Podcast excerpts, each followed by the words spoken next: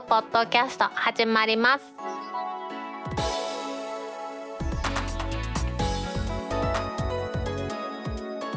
2021年10月8日タックポッドキャスト2第163回目の始まりです。この番組は天王寺アップルクラブの大道とコメントのコーナーからはタックメンバーの北尾姫と届けします。先週はね姫お休みだったんですけれども今週は番組に戻ってきてくれていますのでコメントのコーナーからはまた姫の声を皆さんにお届けしますのでねもう少しお待ちください。今日のオープニングはですね何を取り上げようかといろいろと見てたんですが大きなニュースというのはねなかったので今日ニュースではなくてちょっと特集記事みたいなので面白そうなのがあったのでそちらを紹介していきたいと思います。ギズモードジャパンからの記事で iPad mini は USB Type-C がついたのに iPhone はなぜライトニングのままなのかまあね今回の iPhone1313 シリーズは USB-C になるんじゃないかっていうまことしやかな話があったんですがやっぱりライトニングだったんで、えー、がっかりっていう人多いと思うんです。これね周辺機器をつないだりするというところから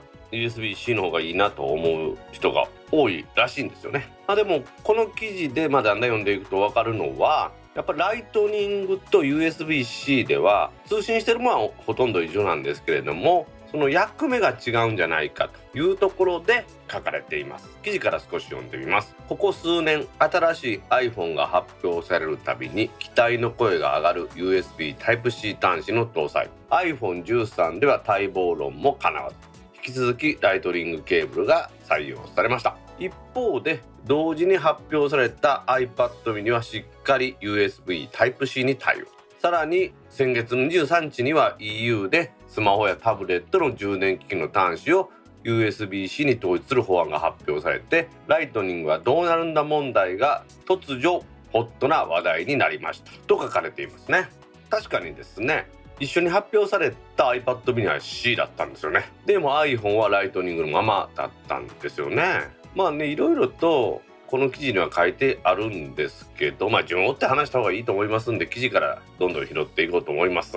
USB-C はですね私の印象に残ってるというのは12インチの MacBook あの薄いやつですね。あれが発表された時に左側に USB 端子が1個そして右側にイヤホンジャックこれで終わりだったと思うんですよね。2015年の発表会ですね。この時に確かこの MacBook が発表されたと思うんですけれどもフィル・シラーさんがノートパソコンの未来にケーブルはいらないみたいなことを言ったような記憶があるんですよね。なのでやっぱり Apple は USB-C が好きなんですよね。好きだってのはおかしいですけど USB 好きなんですよ。初代 iMac の時も外部インターフェースを USB だけにしたじゃないですか。マウスもねキーボードも USB だけにしてレガシーレガシーと言っていいのかどうか分かりませんけど今までの接続端子は全部捨てたっていうのはありますんでできるだけシンプルにすると。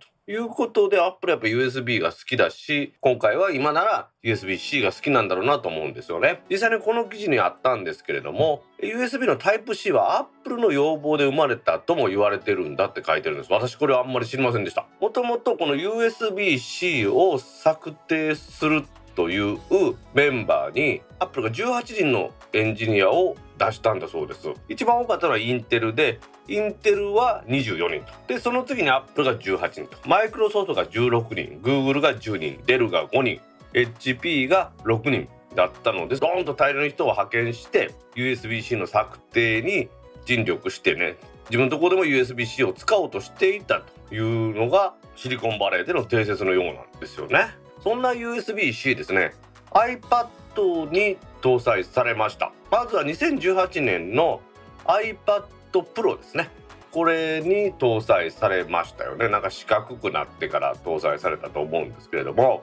それで2021年の iPad mini 6につながったんですよね。思い返すとですね2012年に初めての iPad mini ですね。第1弾が登場したんですけれども私この時心斎橋の Apple Store の当日在庫に並びましたよ。その時に iPad mini の使い道として考えられたのはウェブのブラウジングをするだとか大きさと軽さがねちょうどいいので電子書籍で本を読んだりとかあとは動画コンテンツを持ち運んでみるとかいう感じで基本的にはビューワーですね。閲覧するものとしてアップルも想定していたということだと思うんですよね。それが2019年には iPad mini 5ですかね。ここからは第一世代の Apple Pencil も対応するようになりましてだんだんこうクリエイティブというかコンテンツを受ける側ではなくてコンテンツを作る側に進化していったんじゃないかというところなんですよね。そうするとですね Apple は作る側のツールとしては USB-C を採用したいんだというふうに思うんですよね。iPad Pro なんかにはカメラやディスプレイをつける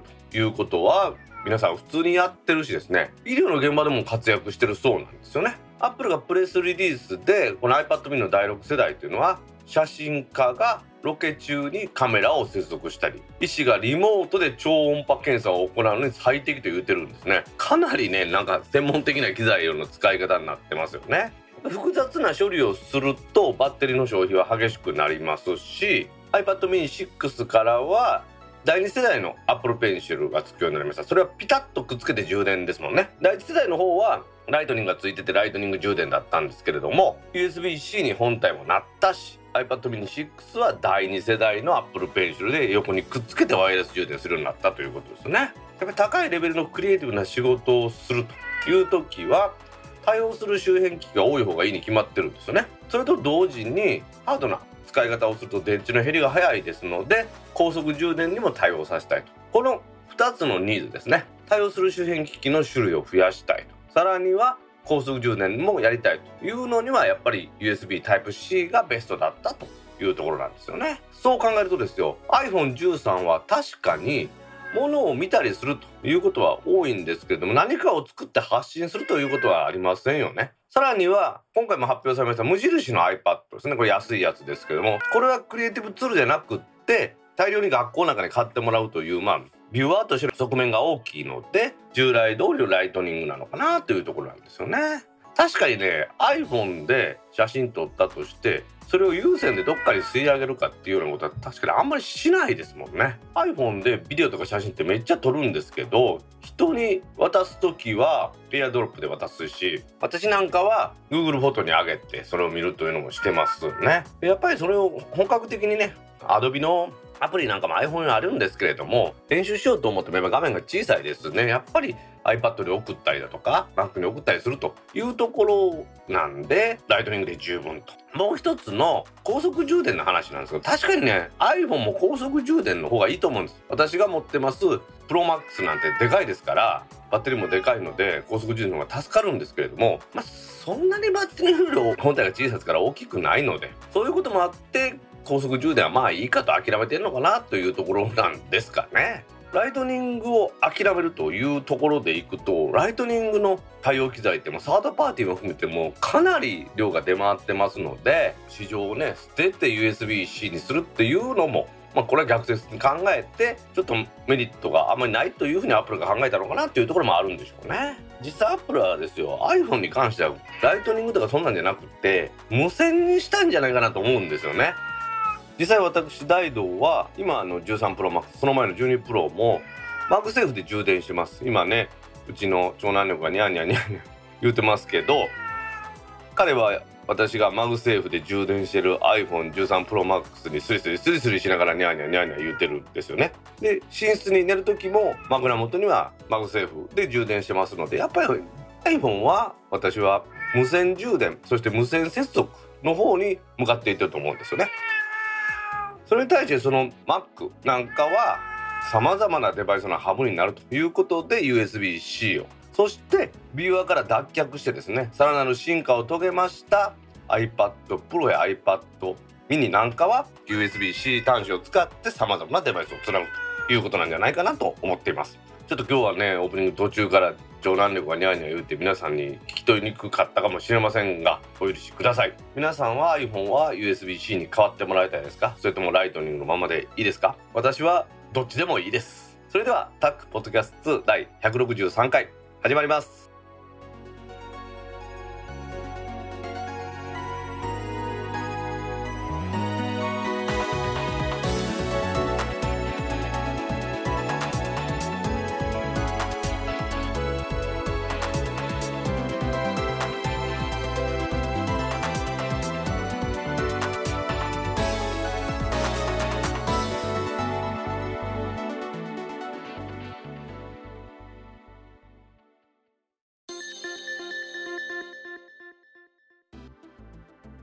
公式 Twitter アカウントでリツイートした記事を紹介します。Apple マスク着用時に Apple Watch を利用して iPhone13 のロックを解除できない不具合を修正した。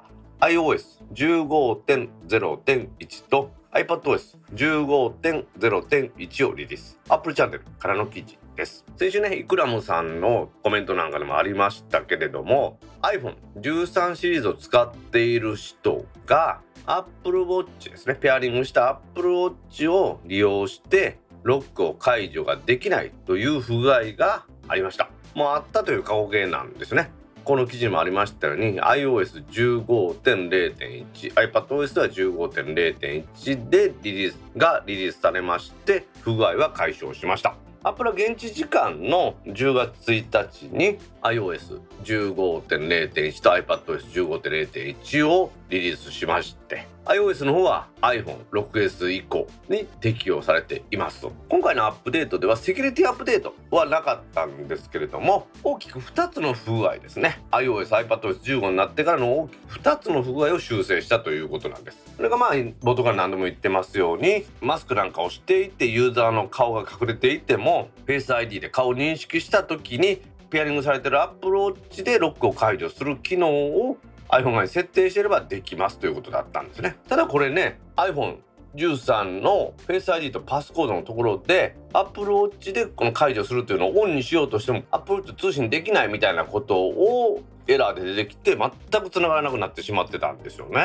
もう一つは iOS、iPadOS15 にアップグレードした iPhone と iPad で空き容量が残りわずかですという警告が表示されるんですが実は十分にストレージが空いててもそんなんが出てくると。いうことでその2つを修正したということらしいですね本当にねこれコロナ禍の現状でですねマスクをしているとフェイス ID が使えないフェイス ID を使えないけれどもアップルウォッチを持ってる人はフェイス ID が使えなくてもいいじゃんっていう話になってたんですよねですがこれねちょっと1週間ほどでしたけれどもだいぶ不便でしたね私も出勤中の電車の中とかでパスコードをもう一回入れるっていうのは面倒くさくてしょうがなかったんでアプローチで iPhone のロックが解除されるっていうのは偉大だなっていうことがね本当によく分かりました。ネット上でいろいろまことしやかにねもう一度ペアリングし直せばいいとかそんなん書かれてましたけどそういう不具合ではないんですよね。ペアリングがうまくいかなかったとかではなくって何か不具合があったんだろうなというところですよね。もう一度おさらいしておきますと設定の中のフェイス ID とパスコードでアップルウォッチを使ってロック解除するっていうオンオフがありますからそれをオンにしてくださいね。だもう簡単にできるようになりますと。ただやっぱりちょっとねこれにはセキュリティ上ねちょっと不安なところがあってアップルウォッチが近くにあればいいだけのことのようなんですよね。なぜなら顔は隠れてるわけですから顔の認証はできていませんので近くにアプローチがあったら本人がいるんだというふうになってしまうと思いますので実験で一回姫とですね喫茶店でお茶飲んでる時にこれアップルウォッチで解除できるようになったから姫やってみてくれって姫に渡して姫が下から上にスワイプすると私のアップルウォッチで解除しましたって出て姫が使えたっていうのもありましたのでまあ、そういうのもあって自分がやるんだったらいいんですけれども、まあ、近くの人に解除される可能性はあるということなんでしょうね。まあ、落としたりした時はもう遠く離れてますからそれで解除されることは絶対ないんでしょうけどね。今回ちょっとアップデートが iOS と iPadOS で15.0.1があったんですけれども次もしセキュリティアップデートがあった時に iOS15 系統に供給されるのはもちろんなんですけれども以前のバージョンではその14.8ですかね。これもセキュリティバージョンアップはしてまだ使えるというふうに今回発表されてますから15に変えるのが不安な人は現状であれば14.8がまだ使えるということなんですね。それでセキュリティアップデートもしてくるということですからアップの考え方もなんか変わってきて MacOS がメジャーバージョンアップしたとしてもですよ。古いバージョン使ってる人もセキュリティアップデートはしてくれるというのにつながってるかなと思いますよね。iPhone13 で Apple Watch でのロックが解除できなくなったというお話ですね。Apple の速やかな対応で解決されました。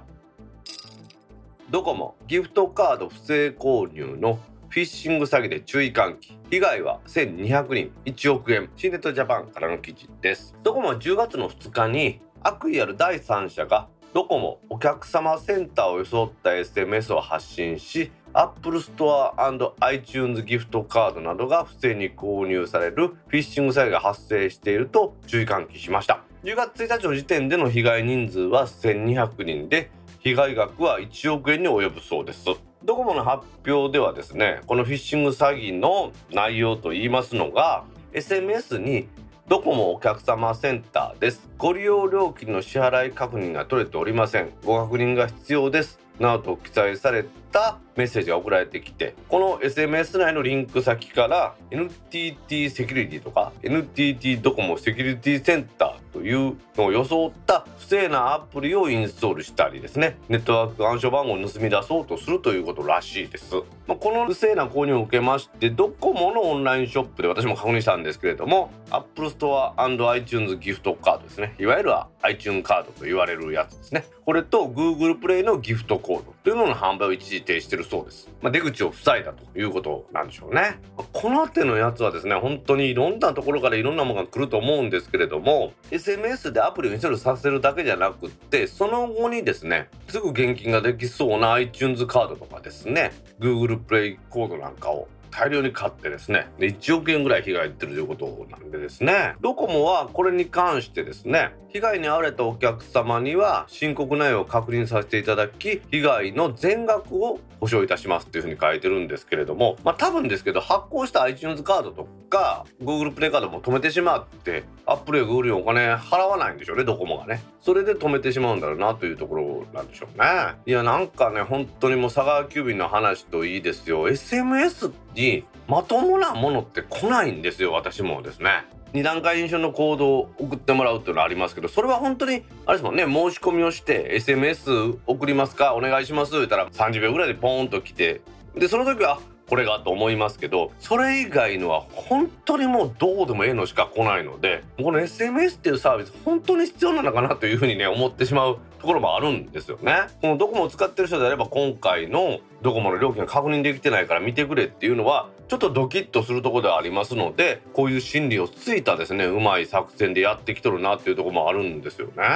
もうドコモがこの SMS を通してしまって配信してしまっったらですねもうこれに関しては普通の人は騙されるんじゃないかっていう気も私はするんです。もうすでに1200人の人がこれに引っ掛けられてそして1億円もね被害が出てるわけですからやっぱり巧妙かつ本人の努力だけでは防げないところがあるんだろうなというふうに思うんですよね。私も今ねちょっと愚痴っぽく言いましたけど皆さんの手元にも SMS どうですかね？こんな詐欺メールみたいなのしか届かないんじゃないかなと思うんですね。一般の人であれば LINE でのメッセージのやり取りですね。誰ではまあ好きじゃないんで LINE は使わないんですけれどもあとは技術系の人でしたらスラックだとか。あとはうちの番組でもやってますけどディスコードなんかを使ったりとかマイクロソフトのチーム使ったりとかそういうのを使ってってやり取りができればですね。SMS の必要性ってほぼなくなってしまってちょっと SMS の運用もいろいろと考えないといけない時期に来てるんじゃないかなっていうところではあるんですよね。まあ、どこまでもね迅速でしたね対応がね。すぐにですねこういう被害があったのを発表して買われていた iTunes カードとか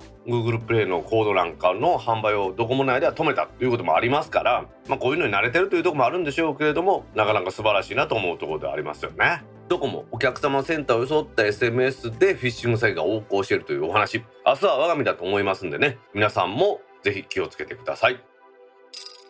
つなげるを諦めない。第3の選択肢 HDPLC いつでもどこでもネットを身近に。シネットジャパンからの記事です。2006年に登場しました HDPLC が地下や屋外工場や倉庫といった今までインターネットがなかなか届きにくかった場所の救世主として現在注目を集めているそうです。PLC って何かというと電力線ですね。いわゆるコンセントとかで使ってますあの電気の線。これを利用してですね通信線として利用してネットを伸ばすという技術なんですよね。当初これ家庭用として売ってたと思うんです。はい。記事でも家庭用として導入を進めていたがということを書いてますね。で、これね、全然遅くて使い物にならなかったし、同じブレーカーの下でないと通信できなかったんですよね。1階と2階がブレーカー別だったとしたら、1階と2階の通信というのはまずできなかったというようなものだったんですよ。それと同じような時期に無線 LAN ですね。Wi-Fi も含めた無線 LAN の整備が急速に拡大したので、遅いはですね使いにくいわ w i f i の方がええわってことで普及には至らなかったんですよ。でそれで廃れたかと思ったこの HDPLC なんですけれども2018年にマルチホップ機能というのが搭載されたアダプターが出ましてその結果ですね長距離通信ですね分電盤をまたいだ通信が可能となってオフィスビルの中や工場といったところでインフラとしてですね使われるようになっているらしいんですよ。もともとの PLC、HDPLC というのは親機と子機で1対1で接続する必要だったんですよね。で離れた場所にある子機には届かなかったんです。ただマルチョップ機能ですと子機が中継機の役割を果たすのでバケツリレーするみたいにですね最大10ホップで 2km 先まで使えるということらしいです。ですから右から来たものを左へ右から来たものを左へバケツリレーみたいな感じで呼気がどんどんどんどん中継していってくれるということなんですよね。大きな工場なんかで LAN ケーブルを張ったり無線 LAN を構築するというのにお金がかかるという時ですね。この HDPLC が結構有効なんだろうなと思いますよね。コスト削減にもなるでしょうし後期の削減にもなると思うんですね。確かにね。今年電波法の施工規則の改正もありまして6月30日に HDPLC で通信できる範囲が大きく拡大しています。今までね 100V の電源線だけだったところが600ボルト以下の3層3線での使用というのも可能になりました。いわゆる動力動力と呼ばれてる線ですね。これでもできますし光線鉄の船での利用も許可されました。移動体の中でこれを使っていいよというふうに認められた初めてのことですのでなかなかこれも画期的だなというふうに思いますよね。船で使えたところでどうやねんっていうふうに思うかもしれませんが今ですね船舶の職員になりたがるという人が少なくて困ってるらしいんですよ。いくらね日本の高速道路網がめっちゃ発達したとはいえですねやっぱり船舶輸送内航海運って言われるのが多いんですよね。タンカーとか LPG タンカーでもそうですし皆さん車を買ったりすると納車すんのに運ばれてくる時国内用の自動車運搬船でっかいやつであれで車移動させてますんでね。一度にたくさんの数を輸送できる船舶というのはやっぱり強いですよね。でまあ今言った内航というね船は日本の沿岸通ってますから携帯電話はその船の位置まで届くんです。ですので、ね、看板上に出ればですね携帯電話とか使えるのでスマートフォンとかでいろいろと船員さんが情報交換できるんですけどもやっぱ若い人ですよスマホが使えない場所で働くっていうのは嫌だっていう人がやっぱ多いんですよね今甲板で使うと言いましたけれども鉄の船はですね船の中に入っちゃうとダメなんですよ急に電波が使えなくなってしまいますのでそこでですねもう電源線は船の中船内にはあるわけですから甲板上で 4GLTE の電波を受信して甲板から船の中は HDPLC を使ってですねもうすでにある季節の電源線を通じて船内の居室だとかですねあとは食堂とかそういうところで使えるようにするとネットワークが使えるようにすると。いうことなんですね。で今まで諦めていってですねもう看板でやるの使えへんわと思ったところでも使えるようになったというのも大きいですよね。あと特徴的な利用例としてはトンネルの工事しているところですね。記事から読みますと長崎県にある全長7460メートルの新長崎トンネルは携帯電話の電波も無線も届かず外部との連絡手段としてのネットワーク環境の構築が望まれていたと。しかし長距離の LAN 工事は工事費用負担が大きくてまた LAN ケーブルをこのトンネル工事内に貼ったとしても環境劣化によって通信不能にすぐなるそうです。すぐ使えなくなっちゃうらしいんですね。そこで現場事務所まで引き込まれていた光ケーブルをトンネル入り口に設置してそこにボックスをつけてそこから 200m おきにターミナルボックスを配置して合計18台の PLC アダプターで 4000m の通信可能エリアを確保したということですね。なかなかね今まで難しかったところにもこうやってネットワークを延長できると。昔ねダイドもねこのパナソニック製の PLC のアダプター買ったことあるんですけど全く使えなくてすぐ捨てました。はい当時メルカリとかもなかったんでね使い物ならんへんもう家に置いとっても邪魔なんで捨てましたけれども今この HDPLC という新しい価格に変わってだいぶ使えるようになったみたいですよね。家庭の中では Wi-Fi があればですねそんな必要性もないというところで工場だとか工事現場だとか船舶の中というところに活用先を見つけたという面白い例だと思いますね。先週のひまちゃんとの回でもねちょっとお話ししましたけれども Wi-Fi というものは今人が生きていく上でですねインフラとして欠かせないものになってきました。ありとあらゆる手段を使ってネットワークがどこでも通じるように日々みんなが努力しているんだなと思います。熟練社員より効率的に配送ルート最適化でトラックの燃料費用年360万円削減沖が挑む物流革命。IT メディアニュースからの記事です。これは運送業者でのお話で熟練の配送ルートを考える社員が立てた配送計画に比べて1日あたりの配送距離を 300km 短縮して年間で360万円の燃料費と 440kg の二酸化炭素を削減できるというのを沖電機工業が開発しました配送計画というのはどのトラックに何を積んでそのトラックがどこを回ってやるんだという計画のことなんですけれどもそれにはその貨物の内容車両とか配送先と要件が加わりまして専門知識や経験のある人しか効率的な計画が立てられないと言われとったんですよね。で今言いましたその貨物車両配送先というこの配送の要件が明らかになってからすぐにですね短時間にこの配送計画を立案しなくてはいけない場合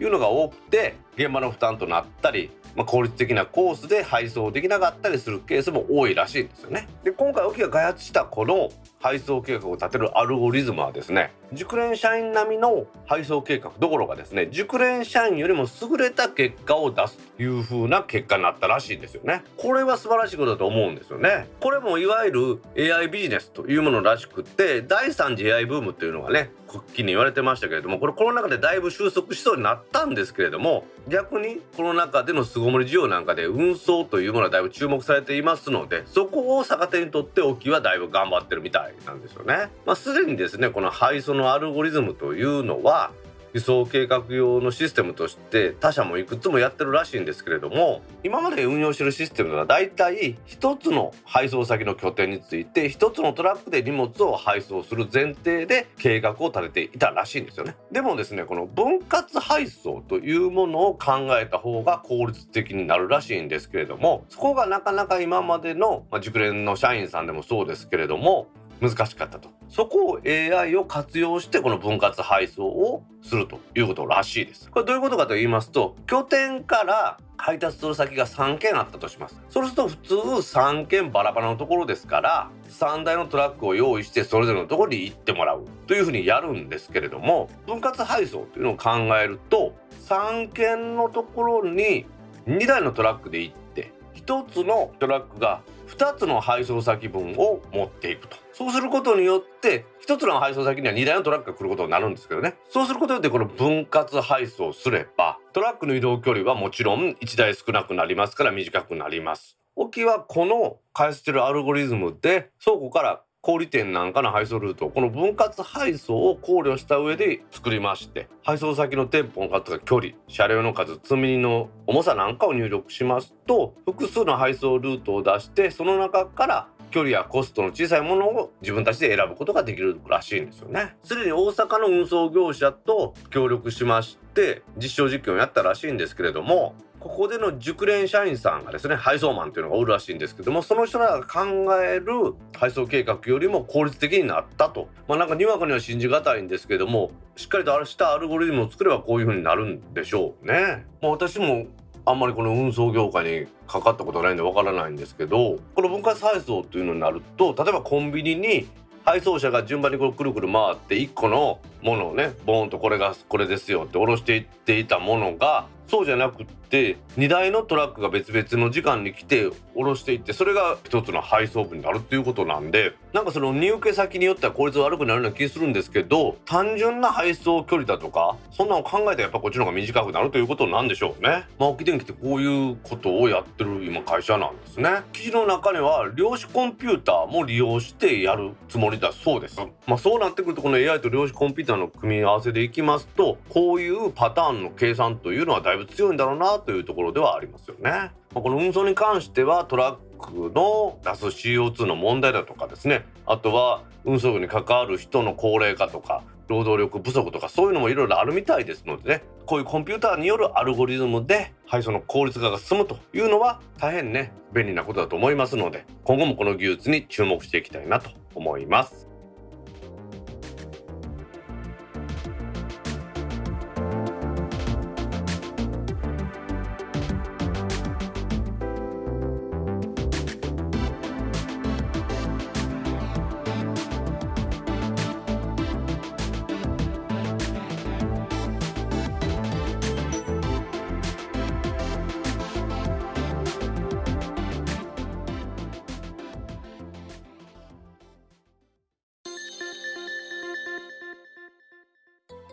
タックポッドキャストにいただいたコメントを読んでいくコーナーですこのコーナーからはタックメンバーの北尾姫とお届けします皆さんコメントありがとうございます今週は北尾姫が復帰しました皆さんコメントありがとうございますありがとうございます。ひまちゃんありがとうございました。まずはじめに Discord サーバーにいただいたコメントの中から一部を紹介します。はいお願いします au の Apple Care 永年化の件ちょうど適用日前日に UQ モバイルで母親の iPhone11 を購入した直後だったのでキャンセルして改め翌日に申し込み直して適用させました。親も年で長く使うと思うので保証が永年化されるのはありがたいです。そこまでは良かったのですが月末に au から UQ に回線切り替えして親の通話し放題オプションに加入する手続きをすべくショップに行ったら UQ のシステムに契約情報登録がない。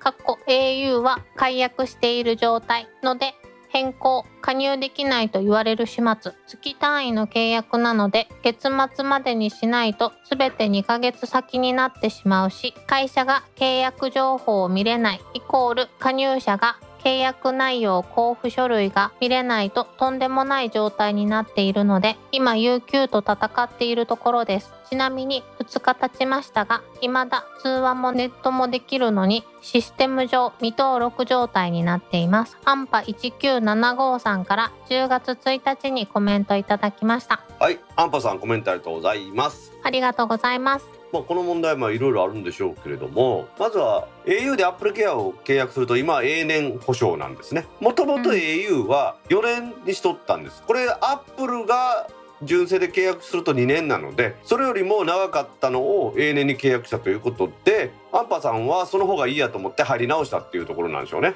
うんうんうんうんでも未だ通話もネットもできるのにシステム上未登録やからできるんですよこれうんまあだからシステム上の不具合なんでしょうね。あの今回 iPhone13 とか iPad mini でだいぶ契約が集中したんで。うんアップルでもアップルケアに入ったはずなのにアップルケア未登録になってた人がやっぱりいっぱいいるんですよね。へえでしばらくして反映されたっていうのがあるので、まあ、そういう感じのことなのかなと思います。うーん。まあ多分来週あたりどうなったかまた教えてもらえると思いますんで期待してます。はい。姫は今のところどこも。うん。まだアハモではないですね。アハモになれないのよね。いつまでたっても。サポート対象外でも使えるってことあるかもしれない。またそこは研究していきましょう。はい。というわけでアンパさんコメントありがとうございました。ありがとうございました。続きましていつも配信ありがとうございます。アップルの下取りの話。私は毎年新型 iPhone を購入し今まで使っていた1年落ちの iPhone を家内が使いそれまでの iPhone を下取りに出すルーティンでした。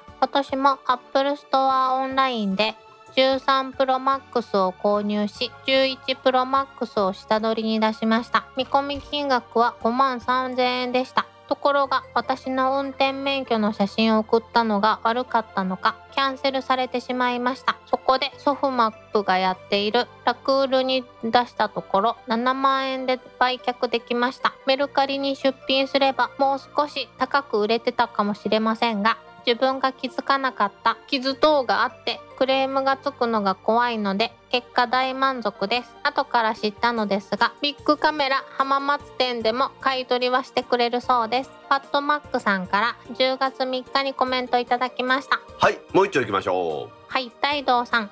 今まで持っていた iPhone と iPad はいいお値段で売れてよかったですね。さすが Apple 製品はリセールバリューがあっていいですね。私も iPad Air 3をどのタイミングで iPad を4にしようかと考えているところです。iPad Air 3でもまだ使えるんですがアクセサリー類が先に店頭からなくなってしまうので新しいのが出たタイミングで乗り換えるのはいいなと思ってしまいました。木澤智和さんから10月2日にコメントいただきました。はいパットマックさん北田さんコメントありがとうございます。ありがとうございます。ビッグカメラとソフマップは今もう一体化してますので、うん。でラクールっていうのはまあアプリもあってそのソフマップの買い取りの送りつけるバージョンみたいなやつですね。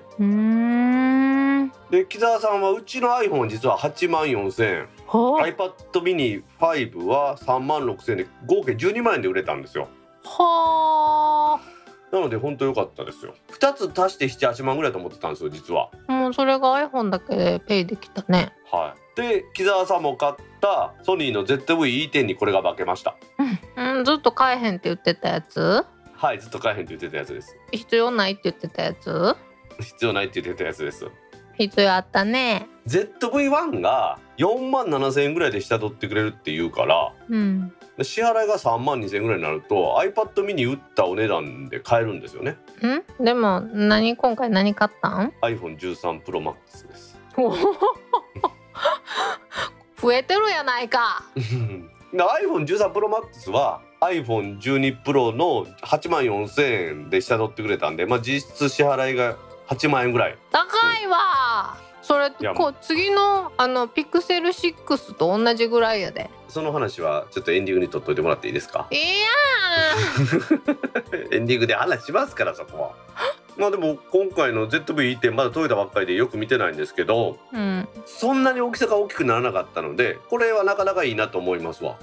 すごいね。そんなにあっさりくるってひっくり返るんだね。いやあの似たような話で申し訳ないんですけどうん。iPhone12 Pro と今まで iPad 使ってたじゃないですか。うん。でその間の iPhone13 Pro Max を買ったらちょっと小さいのもちょっと大きいのもいらなくなったんですよ。うん。そう考えるとこの ZV-E10 を買ったらちょっと小さい ZV-1 を売ったんでもしかしたらこのままいったら α7C っていう大きい方のカメラもいらんのじゃないかと思うぐらいの勢いです。うん。よく考えてもよくわからないなと思ってまあ世の中そういうもんやってことですよ。え欲望のまま購入し続けてるってことだよね。悲鳴が綺麗なまま撮れますよ。えそのカメラで撮ったことほぼないじゃん。にゃんこ専用や今度にゃんこ専用ですね。ほぼにゃんこ専用です。んにゃんこの目に合わせとったやん。はい。あのうちは瞳 AF は常に動物になってますから。そういうわけでね買い取りのリセールバリューがいいっていうのは本当に嬉しいところですので、アップル製品はそういう意味ではお得かなと思いますね。はい。パットマックさん木澤さんコメントありがとうございました。ありがとうございました。続きましてツイッターでハッシュタグタックキャストとタック宛てにツイートいただいた中から一部を紹介します。はいお願いします。大道さんと姫から報酬が届きましたそんな気を使わないでください。と言いつつありがたくいただきます。好物のじゃがりこと山の友カップ麺。ひまちゃんから9月27日23時46分にツイートいただきました。はいひまちゃんコメントありがとうございます。ありがとうございます。先週はご出演もありがとうございます。ありがとうございました。これさ録音ちゃんと聞いといてほしいねんけど私がじゃがりこって言ったよね。何のことかわからないですへえ怖いね編集の力って。何のことかわからないです。私はじゃがりこの詰め合わせを姫はカップ麺の詰め合わせを送りましたね。もう先越されたよね完全に。じゃがりこ送ったって言われたから私急いで送ったよね。びっくりしたわ姫が送ったこのカップ麺の詰め合わせはまるちゃんも日清も両方混ざってるんですよね。そうやね。いいよねこれね。はこのまるちゃんの赤いきつねと緑のたぬきが西日本バージョンだったのか東日本バージョンだったのかって気になりますねかなり。あ。だしの色が全然違うでしょ。関東濃いよね。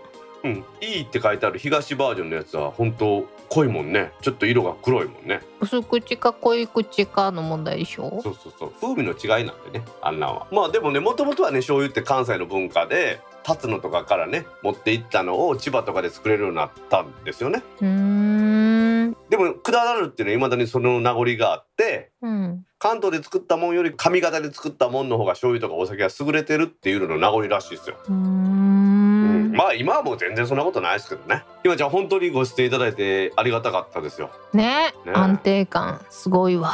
安定感はすごいですね。うん。そして説明能力。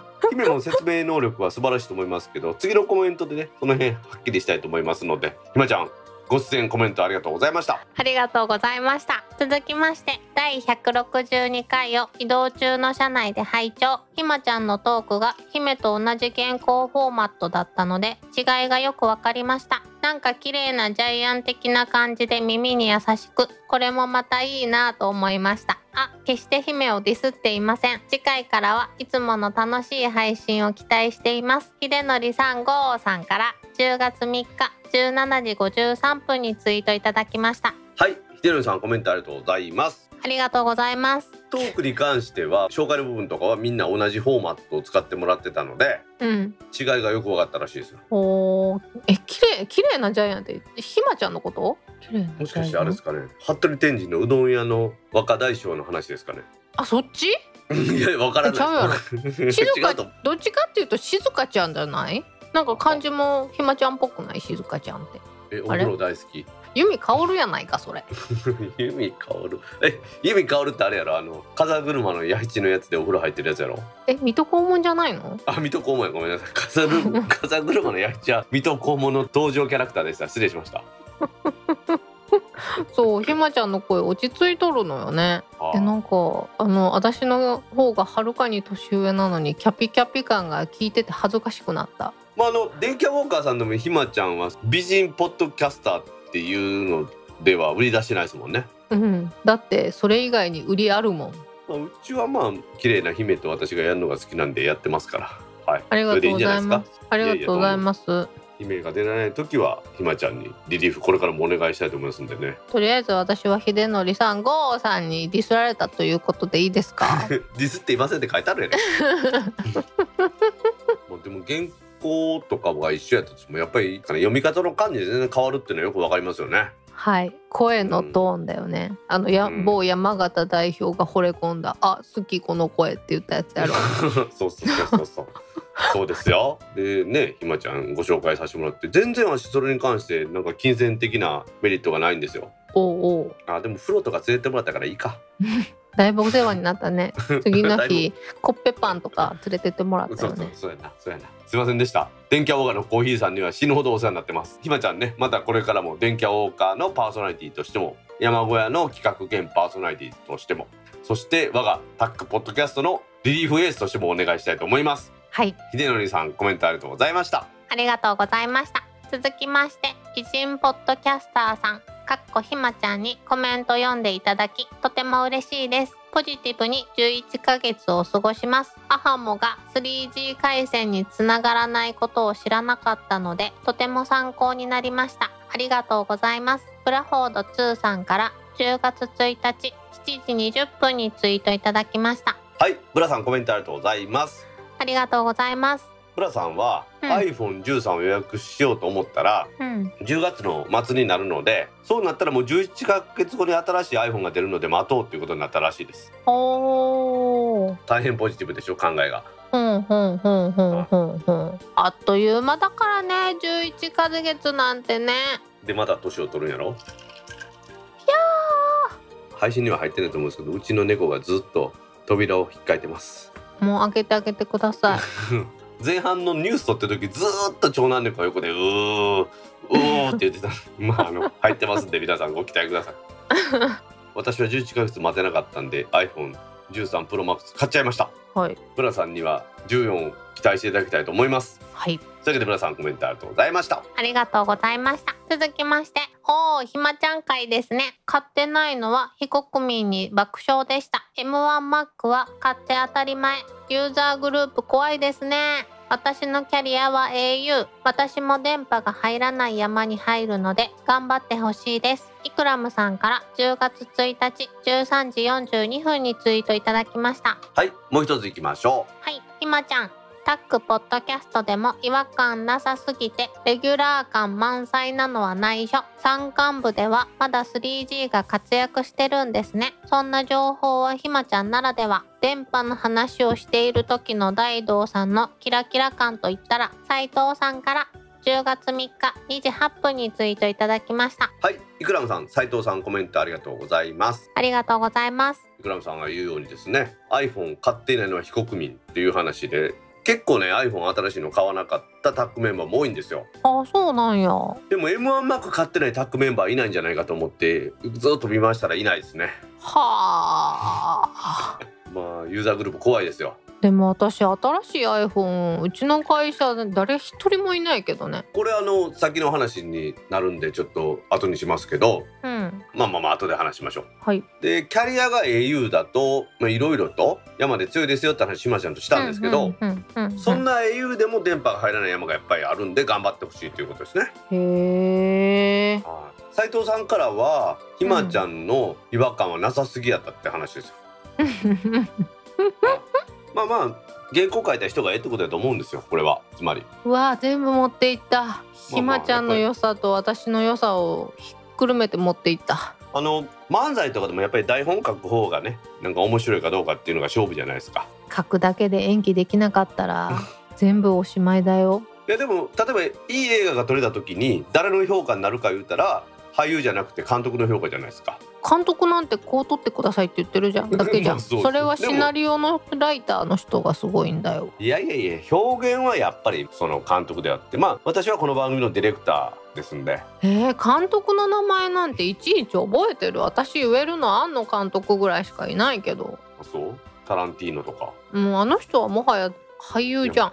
俳優じゃないよ。タランティーノはタランティーノ。じゃあ黒澤明。うん古っ。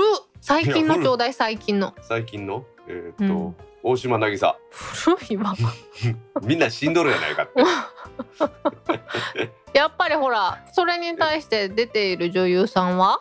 まあまあまあまあまあまあ何言われてもまあディレクションしてる人でこう番組っていうのはできてるんでですよねいやじゃあ電気屋ウォーカーなんかコーヒーさんのディレクション能力でしょやっぱりうんだってコーヒーさんは綿密だもん意外とわしも綿密やでえさっき間違えたの誰何をありがとうございましたって言ったの間違えたの誰？それどこに証拠あんのそれ。怖っ。ほんまや。この録音に入ってない。私の今持ってる録音入ってないそれ。姫が噛んだやつとか何回もリピート再生してもいいやでわし。今日いっぱい噛んだよね。今日は噛んだわ。まあやっぱりこのキャリアの問題っていうのはいろいろあるんですけどうん au がやっぱり山岳部に強いって昔から言われてるのはうん山岳部に電力会社の設備って多いじゃないですか。うんで au は電力会社が出資してるのもあってそこの社内携帯とかで使ってるっていうのもあるのかなっていうところはあるんですよね。うーん、まあ、この話はなくなるんでまあこれぐらいにしますけれどもそうしてもらいたいはいひまちゃんからいろいろとこういうお話を先週聞きました。さすがだよねさすがのひまちゃんでした。はい。いくらさん斉藤さんコメントありがとうございました。ありがとうございました。続きまして iPad mini で電話できたら確かに最強かも。慶太郎アと成田さんから10月2日11時33分にツイートいただきましたはい慶太郎さんコメントありがとうございます。ありがとうございます。もう先週出たんですか？iPad mini で電話できたら iPad mini やったらこう顎に当てとってもそんなおかしくないでしょ？うん。えでかってなるけどね。あのなんかバブルの時代のモノマネする芸人さんででっかい電話耳当てる人おるじゃないですか。うん。何？名前何やったっけ？平野ノラあそうそうそうそうそうあれが持ってる電話よりは小さいで iPad mini の方が。なんかでもあの時代ってさ横幅に広いんじゃなくて奥行きがある感あじでしょ？わかるわかる。厚みがあったってやつな。うん。うん確かにそうやった。なんか自動車電話とかもそうやったもんね。うん。いやうちらでもさ自動車電話ついてる車あったもんね。あったもんねって私はなかったけどね。あほんま。トランクに本体があってうん。ほんで受話器だけがその、えっと、後ろの席と前の席の間ぐらいの真ん中に置いてあるんですよ。うん。でドライバーは使わないですからね。後ろの席に座る人が使うんで。えーちょっとイメージと違ってた。そうなんですだって後ろの席の人はお客さんというかパッセンジャーであってドライバーとは違うじゃないですか。うん。なのでドライバーは使わないっていうイメージですね、そうなんだ。知らんかった、うん。自動車電話ってそんな感じでしたね、まあ、iPad の方が明らかにそれより小さいです。おはい。皆さんまたね平野ノラの YouTube でも見てください。はい。ケ太郎さんコメントありがとうございました。ありがとうございました。続きましてバッテリーの消耗著しいうちの iPhone XS iPhone13 シリーズはスルーするつもりでいたけどジャパネット大道さんの老眼対策の話とカメラのマクロモードを考えたら iPhone13 Pro Max が欲しくなってきた。カドピーさんから9月27日18時27分にツイートいただきました。はいカドピーさんコメントありがとうございます。ありがとうございます。10S はやっぱりそろそろねバッテリーの消耗激しくなっていくのは分かりますね。うーん。今年の秋発売が13その前の年が12その前の年が11その前の年が 10S でしたからね。はあ早いね。もう13まで行ったんだね。ねえ。で私のですね老眼対策の話とマクロモードの話です。老眼対策は本当すごいですよ。私葉月ルーペなしで見てますから iPhone あ iPhone で原稿読んでんの？ええ原稿はもちろん iMac で125%ですけど ニュースをリツイートずっとしてるじゃないですか。それを今まで外れペないと見えなかったんですよ。へえもう今はなくて見えますんで。老眼怖い。まあ老眼は怖いですけど、まあ、人間の進化ですから成長と思えばね。うん。字が大きいということで MAX おすすめですね。カメラのマクロモードに関しては今んとこプロ13プロでも13プロ MAX でも一緒になったんでですね。うん。まあでも近づいて撮れるっていうのはありがたいですよね本当に。うんうん。だいたい携帯電話のカメラって近づいたらもうピンボケしちゃったじゃないですか。なんか iPhone の方がそれが多かった気がする。でも今回うん。マクロモードってね、小さい字で書いてある説明書とかを近づけてもちゃんと映って見えるから便利ですね。へえぜひカトピーさんには iPhone13 Pro Max 買ってもらいたいですね姫ね。うん。買ったらいいよ。姫も背中を押してくれましたよ。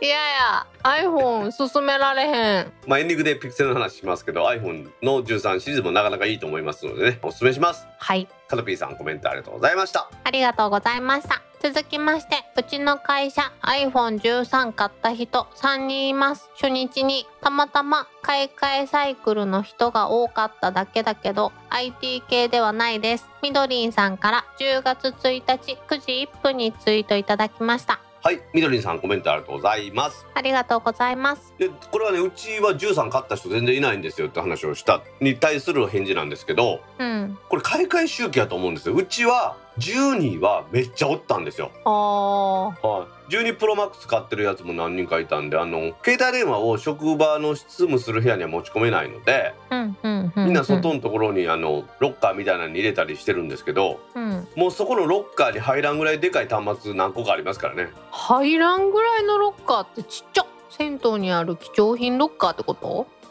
ああれはいい感じですけど昔のガラケー時代からのなんかどう言ったらいいのかな。縦長のケースみたいなところに上からはめてカチャって入れるみたいなやつがあるんですよ、うーうんん、あれには入らない。私あれ買う時にだいぶ大反対したんですよね。うんこんなんじゃあね携帯電話とかでかなったら入れへんからそうじゃなくって銭湯の貴重品ロッカーみたいに真四角みたいな扉がついてて開けて入れるってやつあるじゃないですか。うんあれを勧めたんですけどあれって鉄の塊なんでうん。中に入れると電波の受信がめっちゃ悪くなるっていう話もあって、あー確かに。うん、だからどっちがいいかはまあ難しいところではあるんですけどね。うん。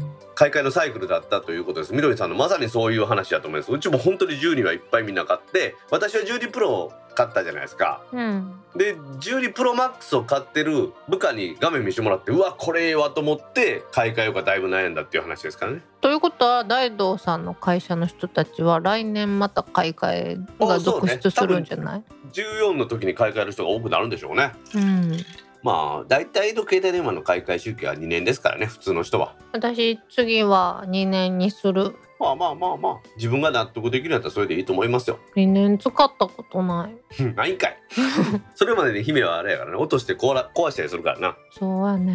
ピクセルのロックは壊さないことを祈ります。はい。みどりさんコメントありがとうございました。ありがとうございました。今週のコメントは以上です。皆さんコメントありがとうございました。当番組でのコメントは Apple ポッドキャストアプリのレビュー最近ないのでお願いしますお願いします。Facebook ページのコメントタック公式ブログへのコメント Discord サーバー Twitter のメンションハッシュタグタックキャストなどでお待ちしています。お待ちしてます。皆さん今週もコメントありがとうございました。ありがとうございました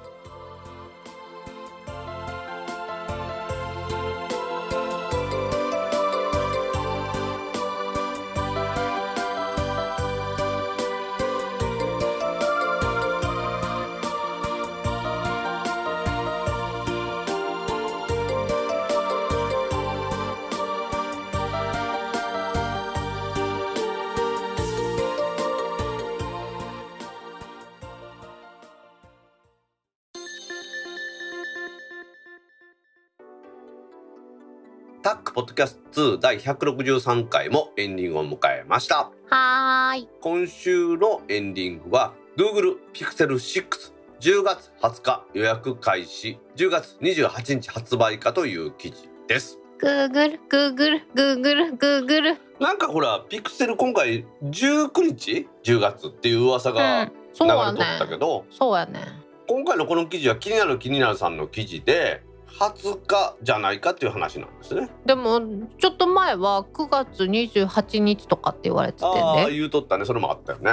うんだから私ちゃんと登録しようと思って待機しとったのにまあ、大将さんのこの記事によりますと台湾でミスして価格がアップされたっていうのがあったらしいんですよね。見たはい、これで台湾のこのミスして公開したやつでは発売が10月28日、うん。で予約が10月20日10月20日ってことでうんうん。多分そうなった場合日本とか台湾は大体同じ時間帯ですからうん。10月20日なのかなっていうのをこの大将さんの記事では書いてるってことなんですね。ようやくだね。まあ、間違いなく今月には出るってことですよ。だから。手に入るのは11月頭かな。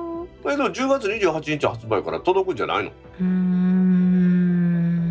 多分予約しとけばその日に届くよね。その日には届かないね。んその日に発送してくれんねん。ああ Google はそうか。香港かどっかからしかも発送やねんな。そうやねん。そうやねんじゃあちょっとこの気になるスペックの話しとっていいですか？お願いします。ピクセル6とピクセル6プロに分かれるんですけれどもうん。ピクセル6の方は画面サイズが6.4インチ、うん。でピクセル6プロの方は6.71インチでそんなに大きさは変わらないっていうところなんでしょうね。悩ましいよね。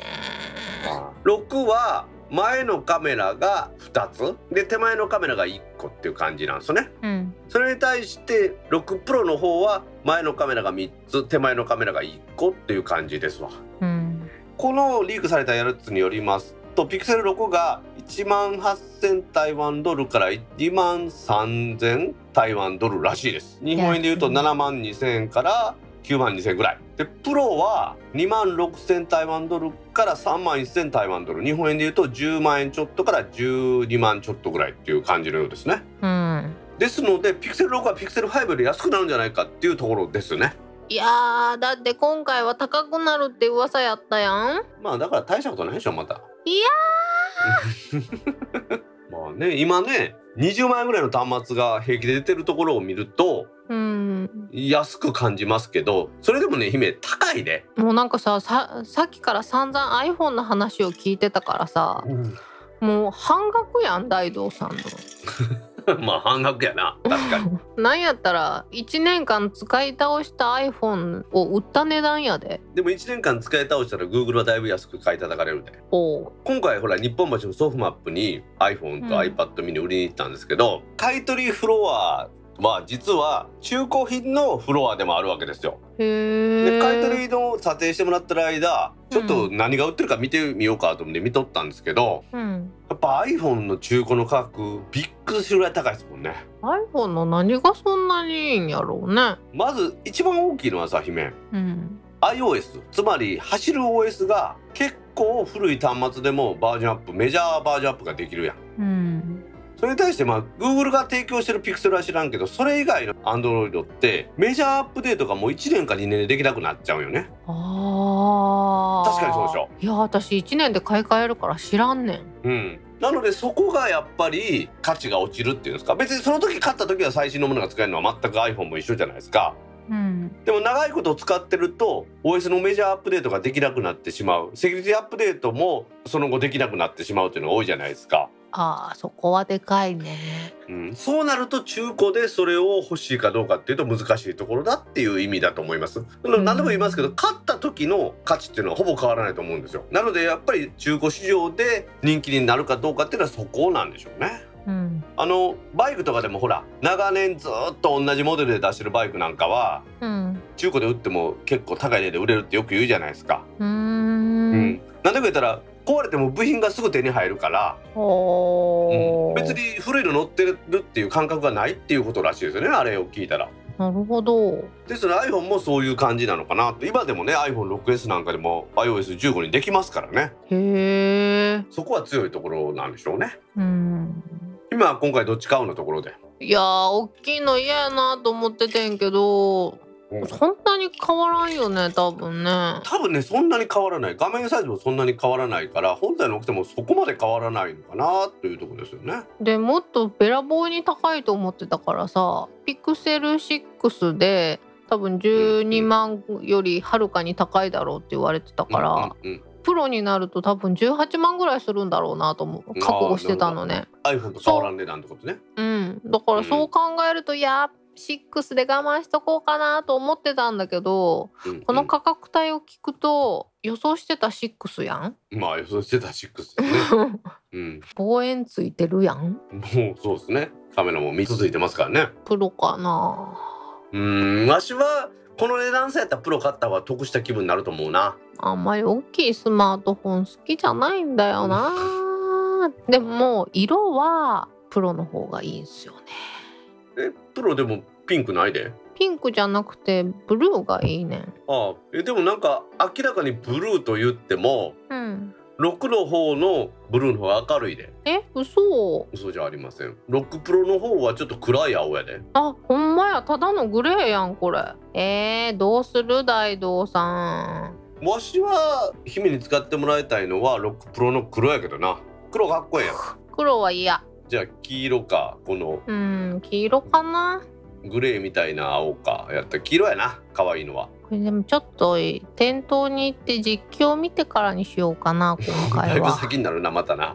そうなると。そうね。ピクセルシリーズ暗いところでも強いし私はいい端末やと思いますよ。この出っ張りが気に入らんのと 出っ張りはねま まだね姫にこの iPhone13 新しいの見せてないけどさ。うん13の出っ張りも大概やで、あそうん、やっぱりカメラ性能を高くするとまずはレンズの大きさが大きなるやん。ううん。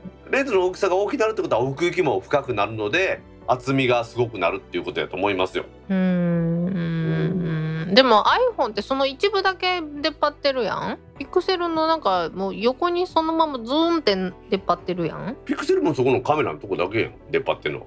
あと指紋認証が今回えモニタータッチやねん。おおもっといいやんじゃ後ろでもう使い慣れすぎててしかも全面に行けるわけじゃなくってある場所を触らないといけないらしくて。はいはいはいはいはいはい。まあそりゃかそれもそうでしょうねそれもどうかなと思うの。いやいやそれは裏やったら人差し指表やったら親指の違いだけやから大したことないと思うよ。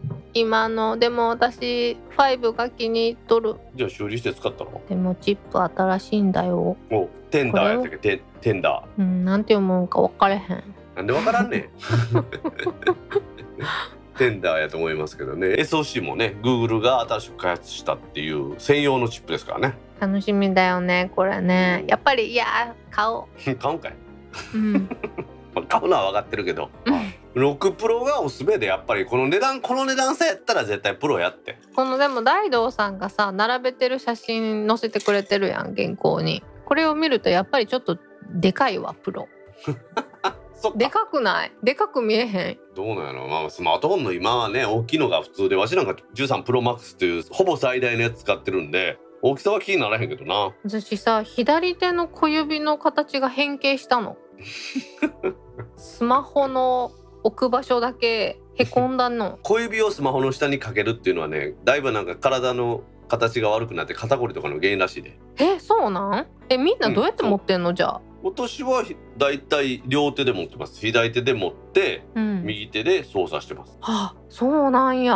うん。えみえみんなどうやって使ってんのか教えてほしい。うん、だから私ぐらい大きいスマホになったらやっぱり両手でないと難しいからですね。うん。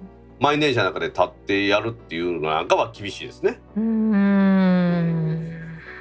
これ最近の悩み。あはい。冷たいね。iPhone13 ミニっていうのありますよ。いらない。しかしじゃああれやなもう実機を見るんやったら遅なるけど一番最短で10月20日の予約開始なんでね。姫がそれを予約して20日から8日後の28日に届くっていうのを期待してますよ。いや多分20日ぐらいになったら店頭に並ぶと思うねん。それ Google の直営ショップとかあるの？どっかに。うんうん。ソフトバンク。キャリアの店頭に並ぶねん大概いつあもー。ってことはソフトバンクやけどね。今回ソフトバンクでしか売らないっていう噂ですからね。なんでやドコモいやどこも興味ないんじゃないの？こんなに長い間ドコモに捧げてるのに。いや別に SIM はどこも入れたらええやん。あの Google が直接 SIM フリーモデル買うんでしょ？どうせ。うん。ほんならもうどこでも一緒やん。うんなんとなく。まあ、実はねこの話したかったのはピクセル6はアハモに対応してないじゃないですか。でも今回ポボ2.0って au が出したプラン基本料金無料ってやつあるじゃないですか。うん。あれでみんなこれ iPad に入れたらええなと思ったら iPad では使えないというか推奨しないってことになってたんですよね。ですがタックメンバーの広井和さんがそれをやってみてうまくいきましたっていうのを、まあこれ自己責任ですよ。あくまで自己責任ですけどっていうのをタックのブログに書いてくれてるんですよ。ほ私はもう柴さんと一緒に楽天モバイルが iPhone はまだ対応してると公式に言うてなかった時から iPhone に見れたじゃないですか。ううん。そういう意味ではだから公式に対応してなかったも試してみる価値はあるんじゃないかと思うんですよ。うーん。うん。まあそこは姫に任せますけど。うん。なのでうまくいけばアハモで使ってるんじゃないかなと思うよ。ね。またそこは人柱レポートでお願いしますよ。はーい。はい。でも楽天モバイルどうかわかんないよね。うん。まあ、楽天モバイルはなんかどういうの？データ通信さえできればそんなになんか問題ないやんか。うん。やっぱアハモは音声通話もできなあかんでしょ姫は連絡もあるやろうから。そうね。なのでそこのところをちょっと見極めてやらなあかんと思いますんで私はアハモにしてですよ。うん。であかんかったらアハモ以外のやつに乗り換えて例えばアハモからまたドコモに戻したりすっていうのも一つの手やからね。そうよね。私もアハモに変えてみようかな、まあそれもまた手伝うよ。お願いします。はい、まあ、ピクセル6でアハモが使えるかどうかのまた人柱レポートになるかもしれませんけどね。はい。皆さんご期待ください。はい。というわけでこの度ですね新しく発売されます Google の Pixel 6 Pixel 6 Pro はそんなに高くないんじゃないかという噂でした。イエイ。はい。それではタックポッドキャスト2第163回を終了します。はーい。次回のタックポッドキャスト2第164回は来週10月15日の金曜日に配信する予定です。はい。では皆さん来週も聞いてくださいね。バイニャー